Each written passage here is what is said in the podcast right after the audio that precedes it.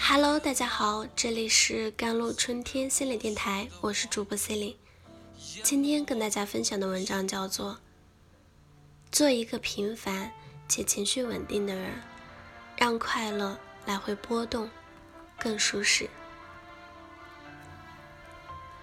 在对这城市失望透顶的夜晚，我想看见银河啊！你最近一次对生活感觉到疲惫？是什么时候？不想思考，只想躺着发呆、喝奶茶、看电视、吹空调的那种累。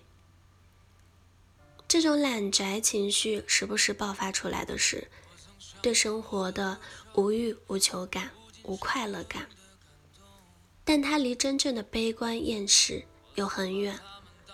我朋友五年前生患了抑郁症。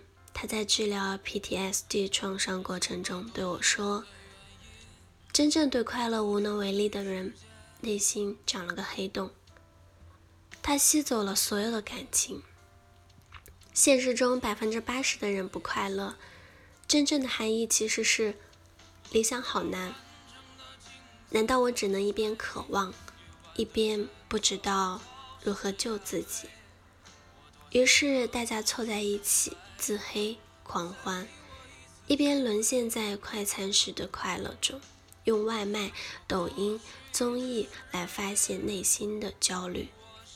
如果我说你可以和恋人去田野草原，去菜市场，感受人间烟火，你可以掌握人生，成为更优秀的人，你其实会不会也渴望？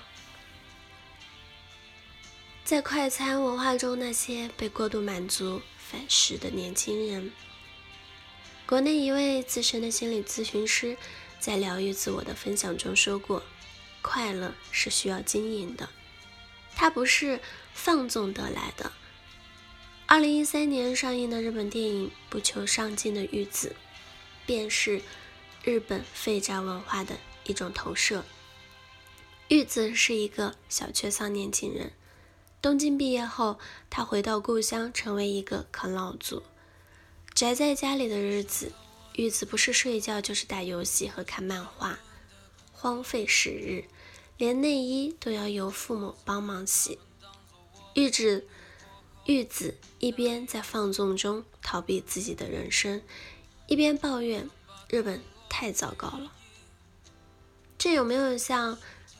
我们的生活面对担忧，每天放纵自己，沉浸小说、综艺、游戏里，几个小时抬头后又是自责。我们总是希望用更多的快乐去填满上一次满足退潮后的空虚感，然而却不知道命运赠送的礼物都有代价。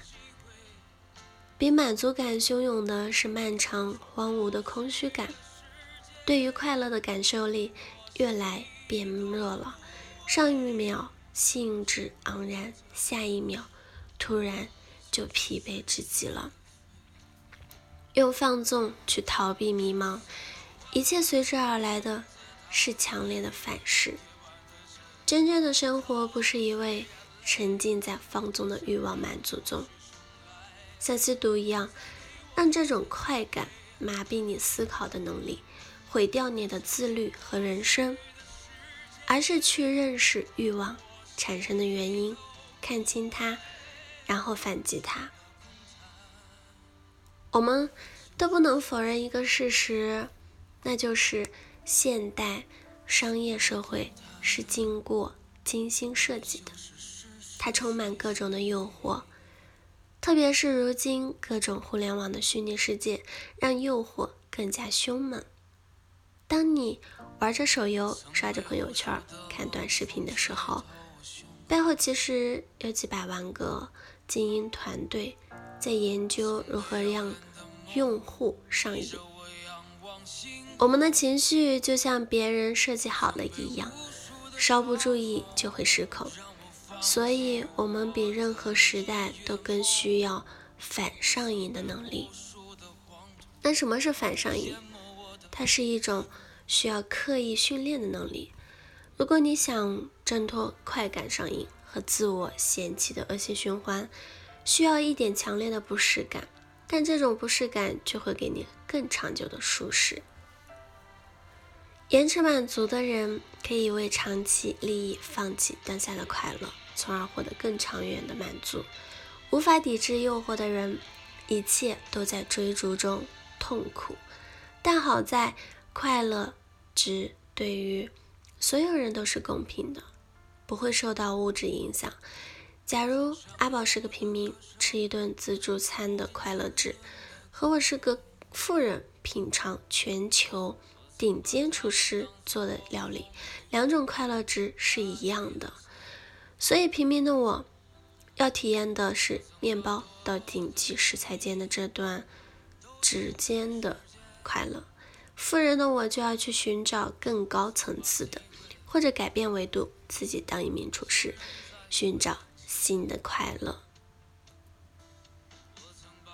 很多人不快乐，因为他们在起步的阶段就想要终点的结果。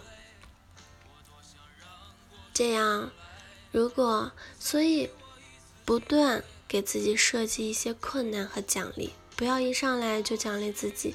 登天的快乐，比如学完一节 PS 课程，给自己买一杯奶奶茶，或者下一次要完成五节 PS 课程，才能奖励自己一个小时游戏时间。